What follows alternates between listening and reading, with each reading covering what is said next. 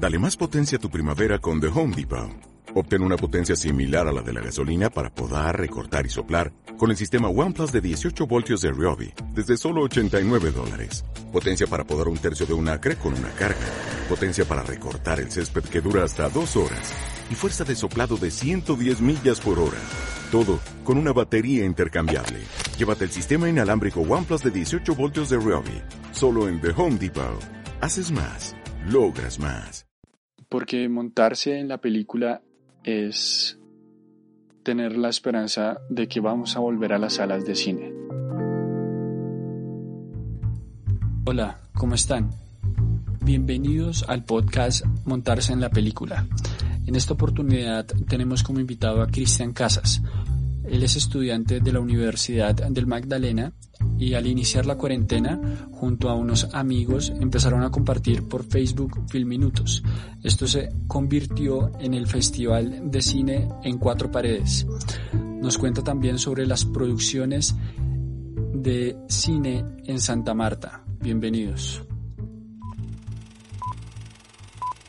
Obviamente este tipo de carreras de cine, de cuestiones audiovisuales son más prácticas, ¿no? Como de ir, asistir. ¿Y esto cómo ha modificado, digamos, lo tuyo? Hablando, digamos, más propiamente de tu experiencia personal. Todo lo teórico que se pueda dentro de la carrera. Y pues, la, como el cine lo educa uno a ver películas. es lo que más hemos estado haciendo, es ver películas, eh, eh, devorando todo lo que se pueda del material de cine este, y, pues intentando por lo menos eh, no volverse loco por esa parte. O sea, eh, eh. de, ahí, me imagino que era un poco el tema de, la inspiración de alguna película que vieron en, las clases, le surgió la idea del un poco como de algo, una experiencia de alguna película que apareció algo similar sobre alguna cuarentena, salió de pronto la idea. Uy, pues siempre, siempre ese tipo de cosas influyen. Siempre hay este, películas, series, programas que lo dejan a uno pensativo como que, ay, yo por qué me estoy quedando quieto ante este problema, ¿por qué no busco una manera también de solucionarlo? En este caso, pues además de unos clásicos del cine, podrían ser este, dentro de la filmografía de, de no sé, de, Spielberg, que es uno de mis directores favoritos. También este, viendo todo lo que está haciendo Ciro Guerra ahora mismo. Y pues en realidad principalmente más que solo una película, lo que lo, que lo lleva a uno a esto es eh, darse cuenta, bueno, en mi caso, pues eh, se tuvo que cancelar el, el FITSI. No pude disfrutar el FITSI, el Festival de Cine Internacional de Cartagena. Entonces, eh, uno queda como que, uy, quedé con la ganas de, ver cine, de ver películas y, este evento cómo se va a cancelar tan importante y uno entiende las circunstancias. Entonces, eh, lo que se me ocurrió fue, bueno, pues ya la gente no pudo ir a ver películas, bueno, que se pongan ellos a hacer las, las propias. Si no quieren ver cine colombiano, si no quieren ver cine latino, si no quieren ver un cine más de autor, que ellos sean los mismos autores, que ellos mismos creen que ellos mismos hagan sus películas y que, y que aprovechemos este, este espacio como para redireccionar, o sea, redireccionar las, este, e, esa energía, esa, la creatividad que puede estar ahí simplemente perdiéndose en este, en este espacio. Cristian, eh, es, eso que acabas de comentar tiene que ver con, con, la idea que los motivó a crear el festival, la, aprovechar esa, digamos que inactividad, pero creatividad que hay en este momento? Claro, sí, de hecho es el, el principal motivo, el, el, hecho de que si uno está en la casa y uno no, sabe hasta cuándo va a estar ahí, eh, primero, y el segundo es que eh, la, ahora mismo si uno no uno se queda quieto, si uno eh, desperdicia toda la creatividad que tiene, es es, eso mismo, es, es pérdida. Entonces nosotros en el festival lo que, lo que planteamos al principio cuando estábamos conversando como que, pero vamos a hacer que las personas eh, utilicen eso, que utilicen eso desde su casa, que, que redescubran su casa, que es una palabra muy importante aquí, y, y muestren primero eh, lo que hay en sus cabezas en este momento y segundo, si quieren hablar de, de, este problema que hay con la cuarentena, adelante y nos muestren la manera en cómo ellos lo viven.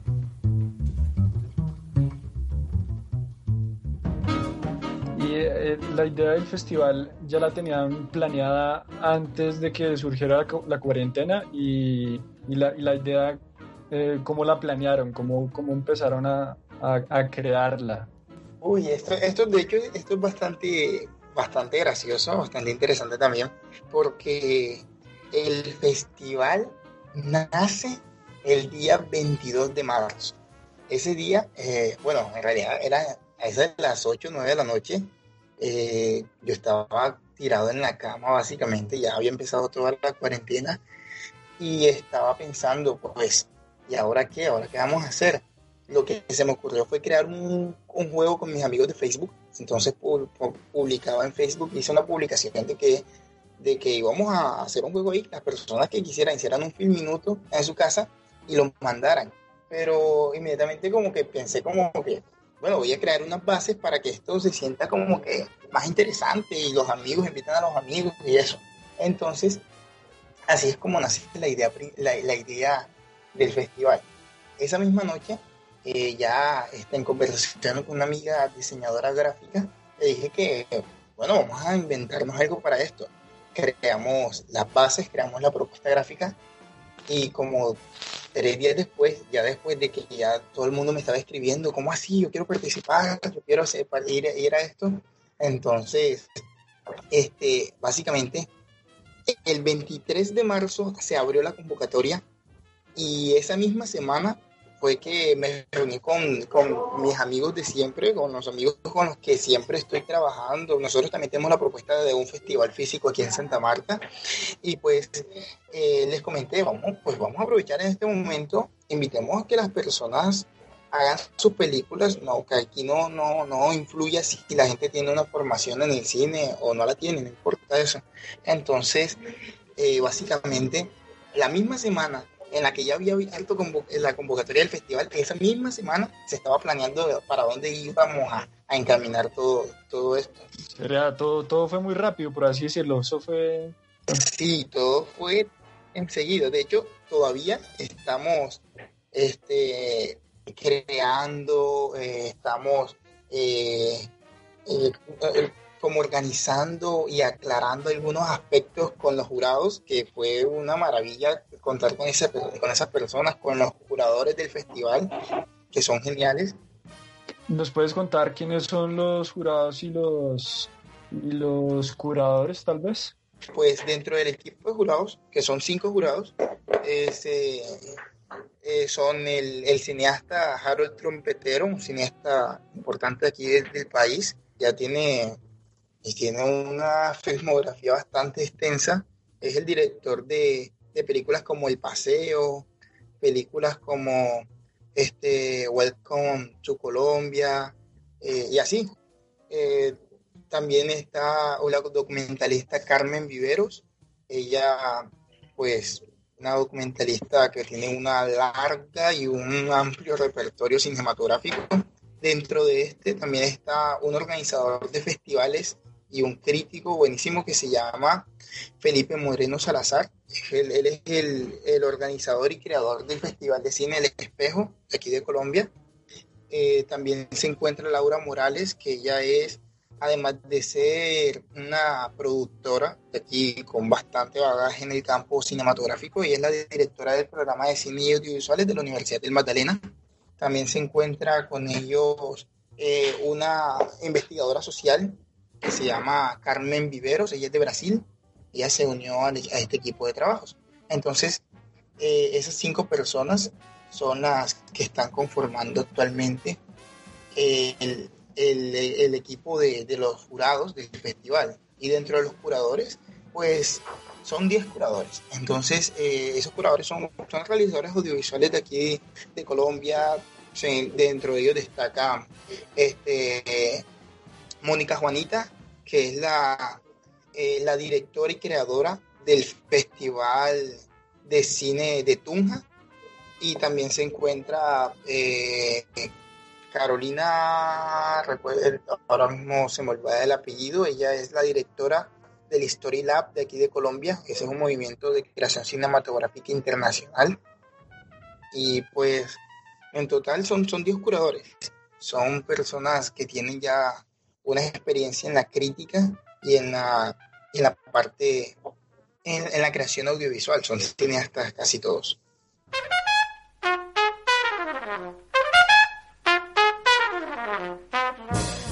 Vale, si quieres, nos, nos puedes contar eh, de, qué, eh, de cómo es la convocatoria, que en, un resumen pequeño, que, para quién va dirigido.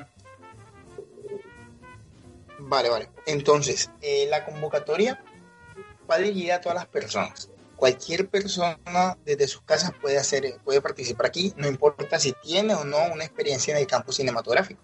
Aquí lo importante es que la gente sea recursiva, que explote su creatividad, que, tenga una, una postura bastante original, interesante. Y pues eh, dentro de la convocatoria, las bases son bastante sencillas. En realidad, que decimos no eh, limitar mucho la creatividad de las personas. Por ende, los únicos requerimientos son, la película no debe durar más de dos minutos lo máximo son dos minutos, ahí debe estar incluidos los créditos. La película debe estar en el, idioma español o por lo menos subtitulada si, el, si es hablada en otro idioma.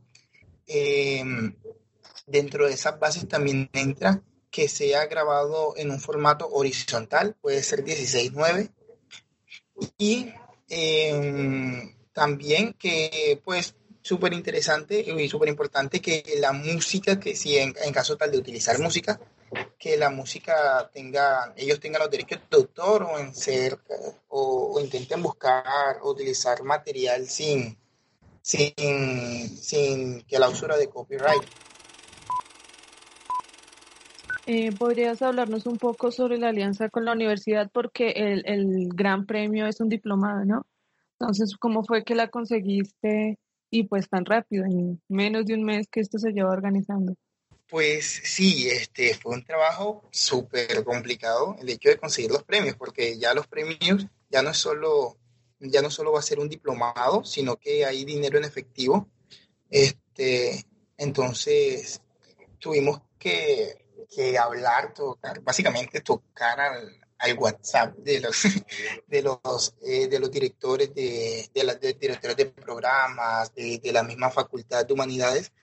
Ahí estuvimos hablando y pues finalmente eh, ellos nos dieron una, una, propuesta, o sea, la propuesta más rápida para ese, en, en, menos de una semana para poder tener por lo menos un premio fue eh, que nos otorgaban una beca completa para un diplomado en dirección de actores o producción este, y pues no, o sea, maravilloso eso, porque quien básicamente teníamos pensado algo que, que, sea para divertir a las personas y se convirtió inmediatamente ya en un concurso para que, sí, para que, para que posiblemente eso iba a funcionar también como, como algo que incentivara a, a la participación. Hasta el momento, hasta el día de hoy, van escritos más de, de 150 filminutos a nivel internacional no solo aquí en Colombia, sino en distintos países de Latinoamérica, también desde España nos han enviado material.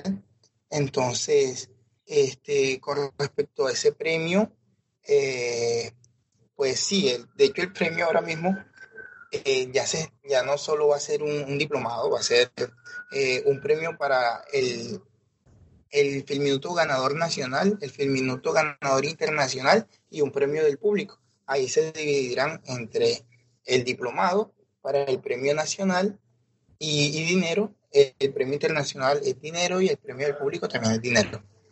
¿Y el dinero lo están recaudando de qué manera? ¿Cómo vas a conseguir ese dinero? Vi que había una campaña en Baki. Eh, ¿Esto es para el premio o cómo, o cómo se va a manejar? Sí, de hecho, el, dentro de la, de la parte económica dentro del, festival. O sea, para ese premio hemos creado una campaña de crowdfunding en Baki. Ahí, pues, los que quieran, los que nos puedan ayudar, eh, pueden donar desde 10 mil pesos en adelante y ahí conseguir algunos eh, algunos roles o, créditos dentro del mismo festival. Ese dinero es para apoyar el para apoyar parte del premio, porque el premio como tal económicamente ya básicamente tenemos casi todo. Este, eso ha sido por parte de donaciones de empresas, eh, de, empresas aliadas de, la Universidad del Magdalena, también parte eh, fundamental de la Universidad del Magdalena que, que hace como semana y media decidió, este, aceptó una propuesta, una petición de nosotros y, nos donó una cantidad interesante de dinero. Y de por sí, la idea de todo este, de todo este proyecto es que por lo menos el 30% del dinero total, incluyendo el premio o incluyendo, incluyendo el, el, el, lo que recojamos en la campaña de crowdfunding, va a ir para una donación o donaciones a las personas más necesitadas en este momento.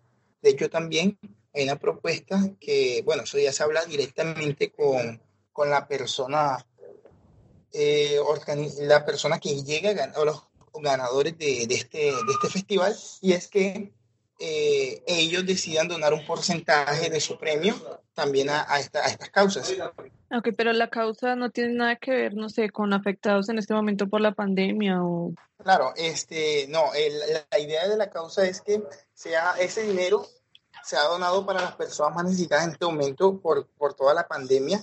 Ah. Eh, pues como sabemos que posiblemente no vaya a ser un, una cantidad eh, considerable para, para, la parte de la salud. Entonces, lo, que decidimos fue que ese dinero vaya para alimentación, para crear, comprar paquetes eh, de, compras de, de, de alimentos para las, los espacios donde, pues, por la cuarentena las personas no pueden salir a trabajar.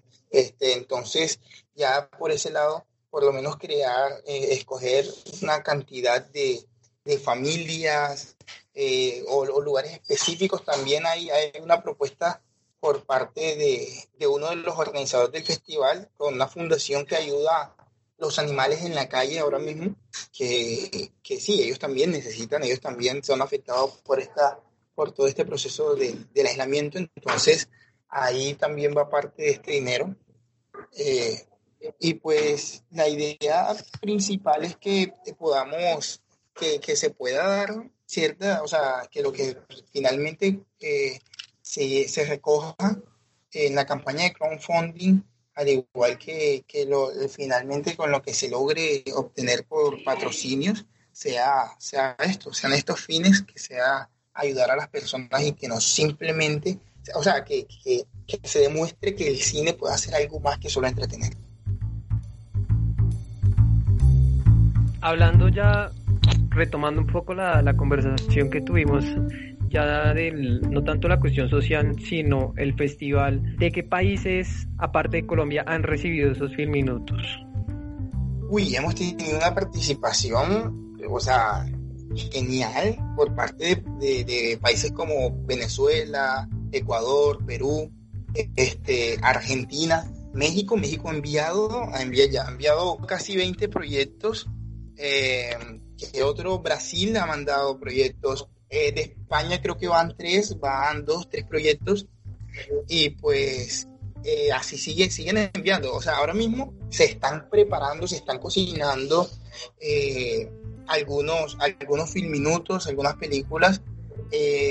pues sabemos eso porque nos están enviando, nos escriben a nuestras redes sociales, nos mandan correos eh, pidiéndonos, eh, preguntándonos de, distintas partes. Estados Unidos ya nos ha preguntado casi cuatro o cinco personas que, van a mandar proyectos y que también por, eh, por este mismo motivo, porque sabíamos que, que, había muchas personas que no tenían una manera de cómo editar sus proyectos, creamos un grupo de editores que se llama Sálvalo en Post, y estos son encargados, estos están encargados de, de, recibir el material en, en, crudo de las personas y ellos eh, se ponen en contacto con el mismo, los mismos creadores de, del film minuto y ellos lo editan, lo organizan y hacen todo lo que, lo que el creador quiera.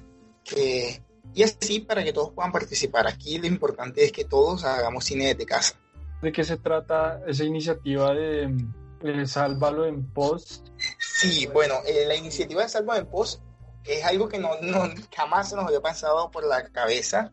Eso se le ocurrió a un chico llamado Carlos Enríquez. Él es, de, él es un chico de Bogotá que un día simplemente vino y compartió una publicidad, de una, una imagen de, convocatoria del festival y, escribió para los que no tengan cómo editar, yo les recibo ese material, yo se los edito. Entonces, el, nosotros nos pusimos en contacto con él porque nos había parecido muy interesante eso y ya en una conversación con él se nos ocurrió crear un, grupo crear un grupo de editores. Aquí hay diseñadores gráficos, hay graficadores, hay sonidistas, productores de sonido, hay guionistas, este, eh, hay, montajistas.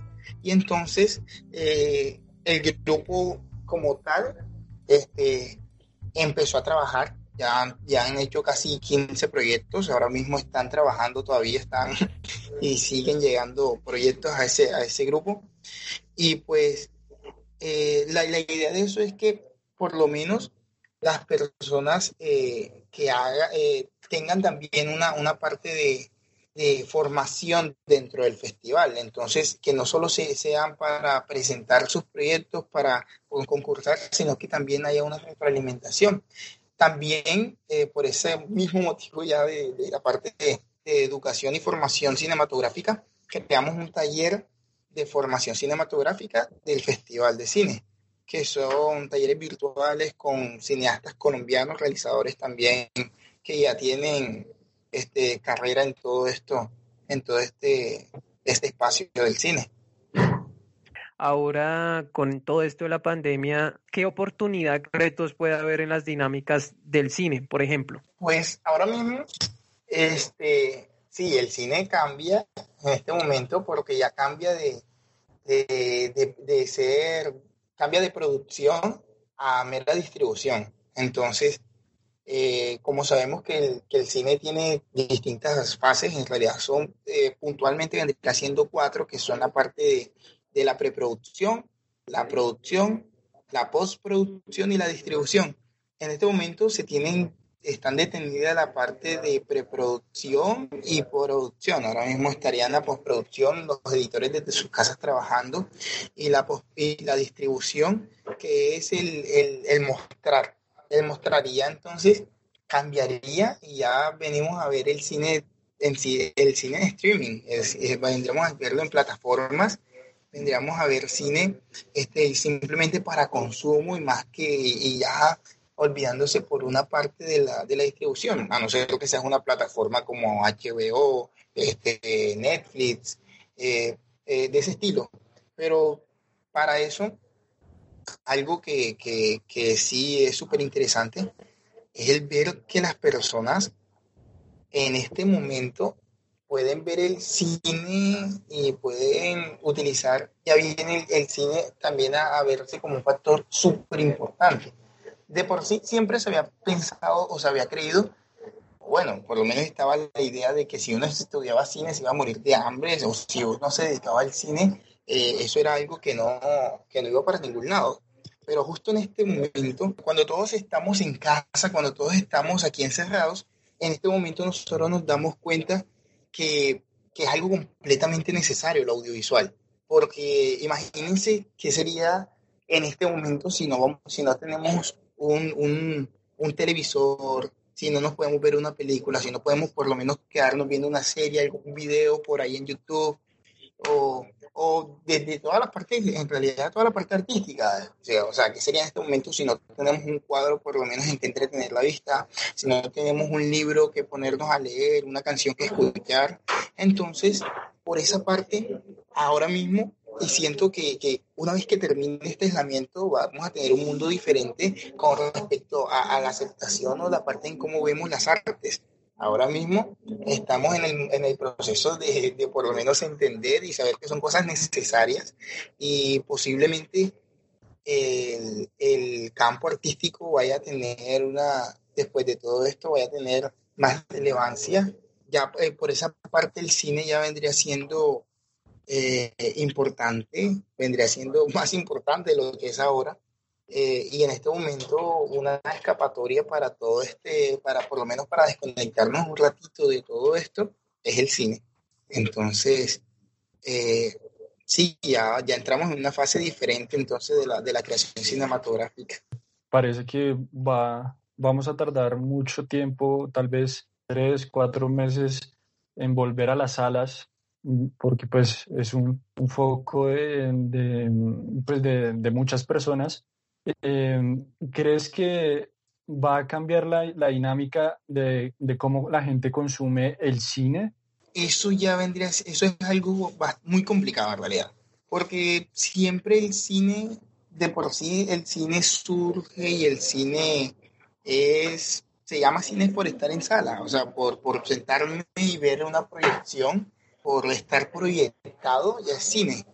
Entonces, eh, ver en una, sí, que se adapte a dispositivos, que se adapte a todos, no, no, nunca va a superar la magia de estar, de estar sentados enfrente de una pantalla gigante y poder ver así, de por sí, o sea, los hermanos Lumière, lo que hacen al principio, al inicio del cine, eh, es una proyección, o sea, así es como nace el cine.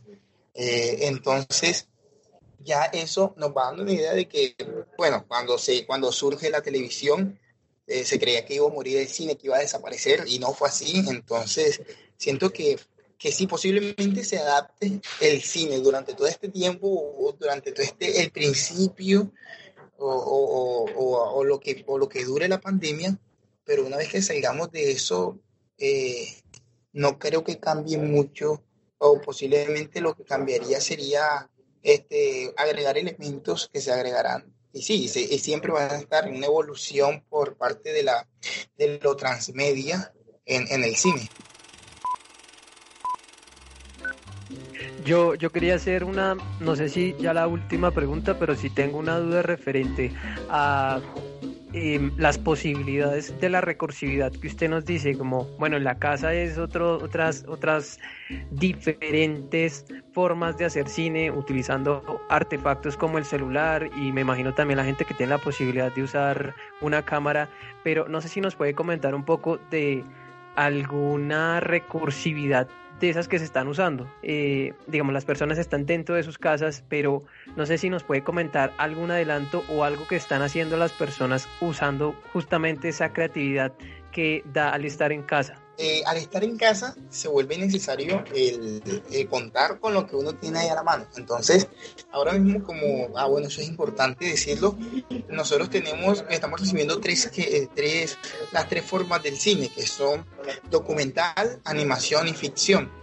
Dentro del documental, eh, la idea es que las personas eh, puedan contar la realidad a través de una cámara. No sé, o sea, contar la vida de tus padres, de cómo se conocieron, contar cómo vive tu gato, el aislamiento, si él lo con un celular, eh, contar cómo, cómo te sientes tú, puedes hacer una autobiografía, puedes hacer este puedes dar una crítica utilizando la realidad.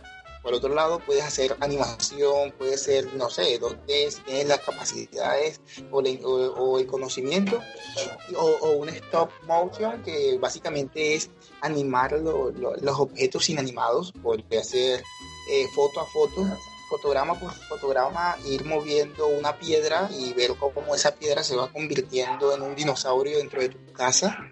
También dentro de la ficción es dejar volar de creatividad, utilizar este, escribir una historia de, no sé, cómo entran los alienígenas a tu casa y cómo intentas deshacerte de ellos.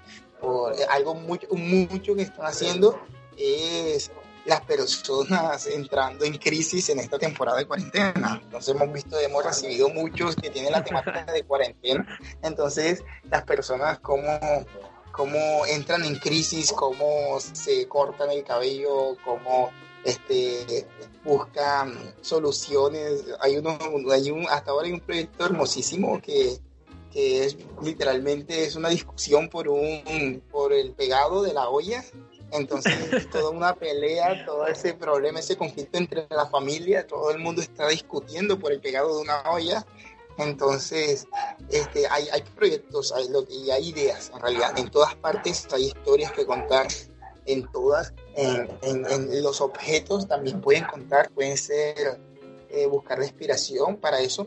Dentro del taller, de los talleres que creamos, está en esa formación. ahí, si ustedes se ven en esos talleres y las personas se sientan y cogen un cuaderno, básicamente es una clase eh, universitaria en la que vamos a aprender cómo crear un, escribir un guion con Andrés Salgado, ganador de 11 India Catalinas, y este, también estaríamos viendo este, un taller de documental con Frank, con Frank Torres, que es un documentalista, pues, ha sido seleccionado en el Pixie como un montón de veces. Entonces, el hecho de que, de que utilicemos lo que tenemos allá a la mano, lo que, de que, de que sí, de que utilicemos los, los recursos que nos brinda el estar encerrados. Hay una frase muy chévere que escribí hace días por Facebook y es que la cuarentena, o sea, la cuarentena nos ha encerrado, pero esa misma cuarentena nos ha dado la herramienta para crear. Y claro, ya tienes un tema de qué más hablar, la cuarentena, algo que, que difícilmente habíamos pasado antes. ¿Qué tal si también hablamos un poco de, de la, del cine que, que, que, se están produciendo, por ejemplo, en Santa Marta? ¿Tú, ¿Tú cómo ves la industria en Santa Marta? Pues el crecimiento del cine aquí en la ciudad ha sido una cosa maravillosa. los cineastas y realizadores audiovisuales, porque bueno, tenemos una academia, tenemos una, una escuela de cine de la Universidad del Magdalena, tiene una carrera de cine, entonces tiene 15 años, son 15 años, son 15, este, que 15 cortes de, realizadores audiovisuales y se ha venido eh, creando ya, por lo menos ya las personas, es algo súper interesante, ya las personas de la ciudad se han adaptado y a que ya tú les pongas una cámara enfrente y ya sepan, ah, estás haciendo una película, o sea, aquí, aquí ya se hace cine, entonces ya se vuelve, se está volviendo algo más, más común de lo que antes era como que, wow, una película y se aglomeraban las personas. El cine hasta ahora, los temas de los que se están hablando, la calidad tanto técnica como narrativa, ha sido avances maravillosos, cineastas salidos de aquí, este, hay proyectos que, que, que, si bien se sientan a ver las personas y, y, no se creen, o sea, creen que es de otra parte, pero es de aquí. Hay proyectos como Bajo el Árbol de Huacarí, que, que fue selección oficial en Sundance, uno de los festivales a nivel mundial más importantes, y he salido aquí de la Universidad del Magdalena. Hay proyectos como uno de nuestros talleristas, eh, eh, eh, Rodolfo Franco, él tiene un, un cortometraje de ficción llamado San Patacón y con ese cortometraje ha ido a festivales y ha ganado festivales a nivel mundial en Corea, en Estados Unidos, ha sido seleccionado en Alemania, o sea, ha estado en varios países. Eso ya nos, nos da como una señal de que el cine que se está haciendo aquí está saliendo un excelente material, está saliendo una calidad. Posiblemente aún tengamos que competir muchísimo para estar al nivel de, de la cinematografía de, de Bogotá o Cali, pero se ve que, que, vamos, vamos en muy buen camino. Aquí la realización, eh, la cantidad, algo súper interesante es la cantidad de proyectos de Fondo de Desarrollo Cinematográfico que quedan aquí, que, que se ganan los estudiantes o los realizadores audiovisuales de aquí de la, de la ciudad de Santa Marta. Entonces, aquí si, sí, sí, evaluamos que están ganándose cuatro, cinco, seis proyectos del FDC anualmente, entonces estamos dándonos cuenta que siempre están creando cine de calidad.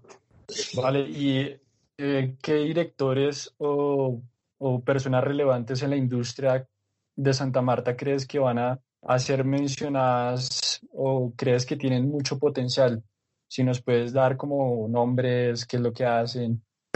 Hay un realizador audiovisual que de es profesor de la Universidad del Magdalena de cine, se llama este, David Paternina.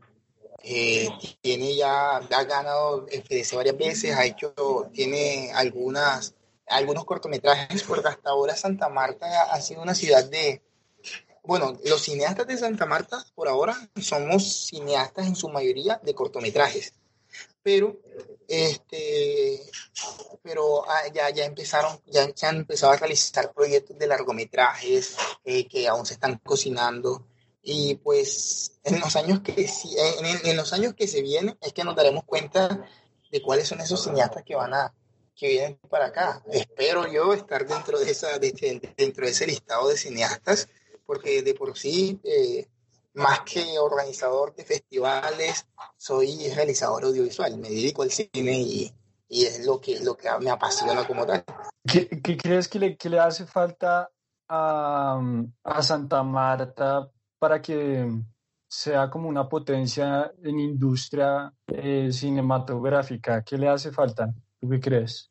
Para que la ciudad sea una potencia o por lo menos tenga una, a lo que se pueda considerar una industria del cine, se, necesitaría lo que se necesita en todo el país, más apoyo por parte de los estados, eh, por, los, por el Ministerio de Cultura.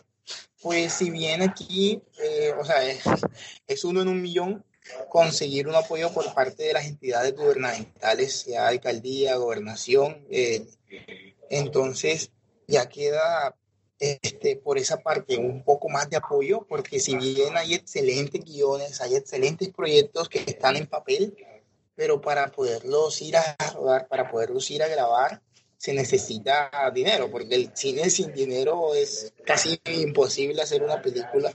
Entonces, eh, es algo importantísimo el apoyo.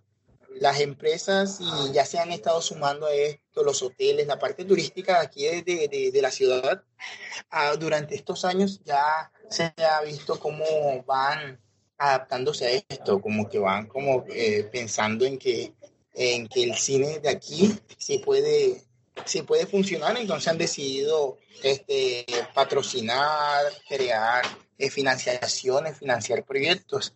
Pero todavía falta mucho, falta mucho porque no, uno no hace una película, o sea, un cortometraje de lo mínimo, o sea, el FDC no te da ni siquiera eh, todo para poder hacer toda tu película, o sea, el FDC te está dando de 30 a, de, si es relatos regionales, 30 millones, si es relato nacional, corto nacional, te está dando de 60 a 70 millones de pesos, lo cual apenas alcanza para hacer un cortometraje. Entonces, para hacer cine, pensar ya en cine de gran industria, largometrajes, ya toca irse más a, hacer convenios o patrocinios o, coproducciones internacionales. Y es algo que ahora mismo, bueno, en, mi caso, estoy trabajando en un guion de un largometraje y estoy ahora mismo haciendo contactos con, con productoras internacionales para hacer unas coproducciones. Eso, eso influye muchísimo al momento de, de crear una película. Si ven, este, si buscamos eh, las últimas películas que se están haciendo, que se están lanzando a carteleras nacionales, eh, en su mayoría están siendo, son coproducciones internacionales. ¿Nos puedes dar como una invitación a, al, al, festival? Ah, bueno, no, pues eh, los invitamos a que participen en esta, en esta convocatoria, que se unan, que hagan cine de sus casas que por un ratito se desconecten de todo lo que está pasando en el mundo, que se, que se olviden de, de toda esa contaminación por parte de tanta información y empecemos a ver eh, nuestro hogar, nuestras cuatro paredes de una manera diferente, que hagamos, que utilicemos todo lo que tenemos a la mano, que utilicemos la creatividad, principalmente la recursividad, que nos pongamos en el papel de un director de cine, nos tomemos esto completamente en serio y hagamos nuestras películas desde casa, que es un momento importantísimo para el mundo el, el hecho de no perder la cabeza. Y pues entonces es muy es, es, necesario, siento que es necesario dedicarnos a algo que nos pueda entretener. Y pues los invitamos también a que vean cine colombiano y si, si no participan del festival, se sienten un rato y vean todo el material que hacen aquí las personas, cómo viven la pandemia, cómo viven todo este, esto que está pasando en todo el mundo. Y pues éxitos, éxitos con sus películas y los esperamos. Queremos ver eso ya. Eh, pues estaremos atentos de, de su peli, nos, nos, estará comunicando en el momento que, que salga su película. No sé si ya tiene un título su película, su guion. Bueno, pues ahora mismo, eh, no, esa, esa, película, el largometraje no tiene, no tiene un, un, guion establecido. Sí tengo un cortometraje que se llama La Sexta Vocal, ese ya lo envía al FDC, al Fondo de Desarrollo Cinematográfico. Espero ahora respuesta, ahora que, que, finalmente publiquen. Espero estar ahí entre eso, entre la selección, por lo menos hay pitch. y pues, no, claro, o sea, la idea es hacer cine. Vale, entonces estaremos pendientes, Cristian, y por supuesto también miraremos a ver si, si podemos ingresar a la vaca de Baki. Vamos a, mirar si, si entre los tres contribuimos al, al, festival y por supuesto también el 23 de mayo es pendiente de, de, los resultados, a ver cómo le va a los, a los ganadores. Vale, muchísimas gracias, muchísimas gracias por, por, esta, por esta invitación. Y no, excelente, me parece genial que incentivemos la creación de, de cine colombiano que veamos cine colombiano. O sea, las personas creen que, que, el cine colombiano es malo, pero no, el cine colombiano, en realidad, en general, el cine latinoamericano es buenísimo. O sea, las historias que se crean es lo que vemos a cada momento y, y, y no es solo cine comercial lo que deberíamos consumir. Los invito a que se pasen, si quieren, por una plataforma online que es completamente gratuita, que se llama Retina Latina y eh, ahí está publicados, ahí hay cine colombiano, cine eh, aquí latinoamericano, eh, y, y, en serio que hay excelente material. Ahí pueden disfrutar de, y conocer el país, porque, porque el país no es solo lo que nos está rodeando, lo que nos muestra en televisión, sino que miren a través de, las, de otras personas cómo, cómo es en realidad este, eh, que la situación tanto política como social o artística en la que nos encontramos actualmente. Gracias por haber llegado hasta el final de este podcast. Puedes encontrar más programas y capítulos de montarse en la película en todas las plataformas de podcast. También nos puede seguir en redes sociales como arroba montarse en la película. El siguiente programa va a ser una entrevista con Alejo Arango, un país emprendedor CEO de la plataforma Movies. Gracias por escucharnos.